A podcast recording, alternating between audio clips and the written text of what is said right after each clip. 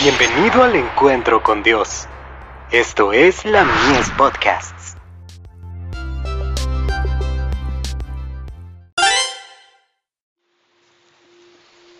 Recibiréis poder. El Espíritu siempre espera. Mas el Consolador, el Espíritu Santo, a quien el Padre enviará en mi nombre, Él os enseñará todas las cosas, y os recordará todo lo que yo os he enseñado. Juan capítulo 14, verso 26. El Espíritu Santo siempre espera la oportunidad para hacer su obra en el corazón del creyente. Los que desean aprender pueden establecer una estrecha relación con Dios.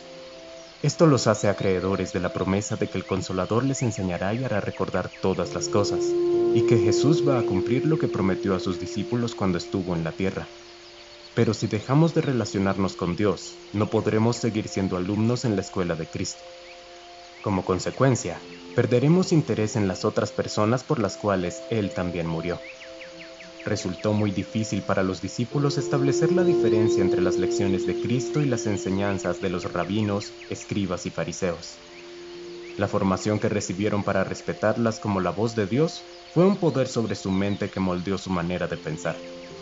Los discípulos no podrían vivir y hacer brillar la luz para que actuara sobre ellos, a menos que se liberaran de la influencia que ejercían los dichos y mandamientos humanos, y que las palabras de Cristo, con un mensaje diferente, fueran atesoradas en sus mentes y corazones como joyas preciosas, apreciadas y amadas.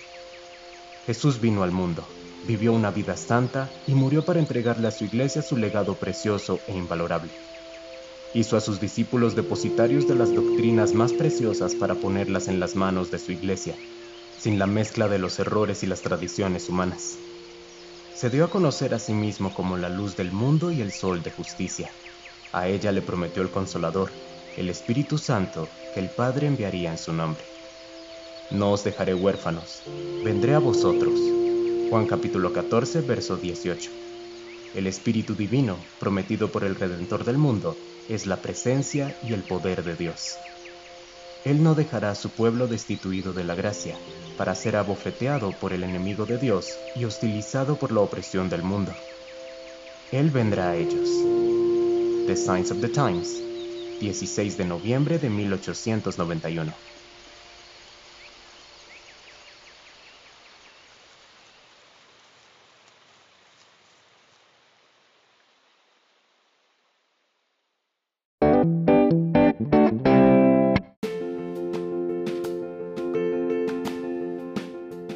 Visítanos en www.ministeriolamies.org para más contenido.